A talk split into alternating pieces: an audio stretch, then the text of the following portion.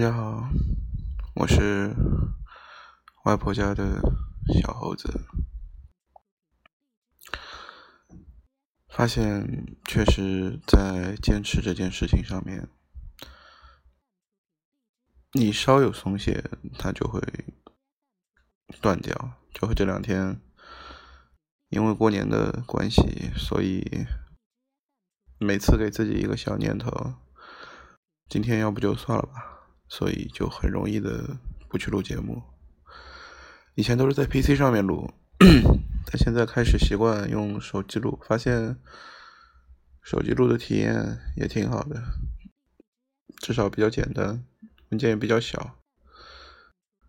那今天想给大家分享的是，你生命中总会有那么一些你看到脸就很讨厌的人。该怎么办？过年了，亲戚总要聚在一起吃吃饭。也许因为外婆的事情的关系，有一些我看到他们就很难去沟通，觉得已经和那个圈子完全融入不进去，但觉得也挺好。难得可以做一个顺从自己想法的选择，不知道现在在听节目的你，生命中会不会也有这样的一个或两个人呢？如果有，你又是如何来处理的呢？是否也和我一样，选择用这样的方式去面对呢？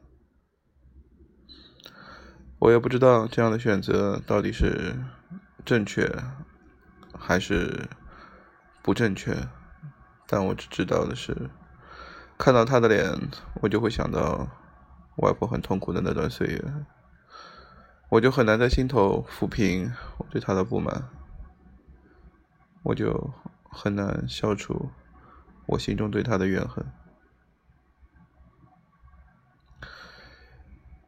所以。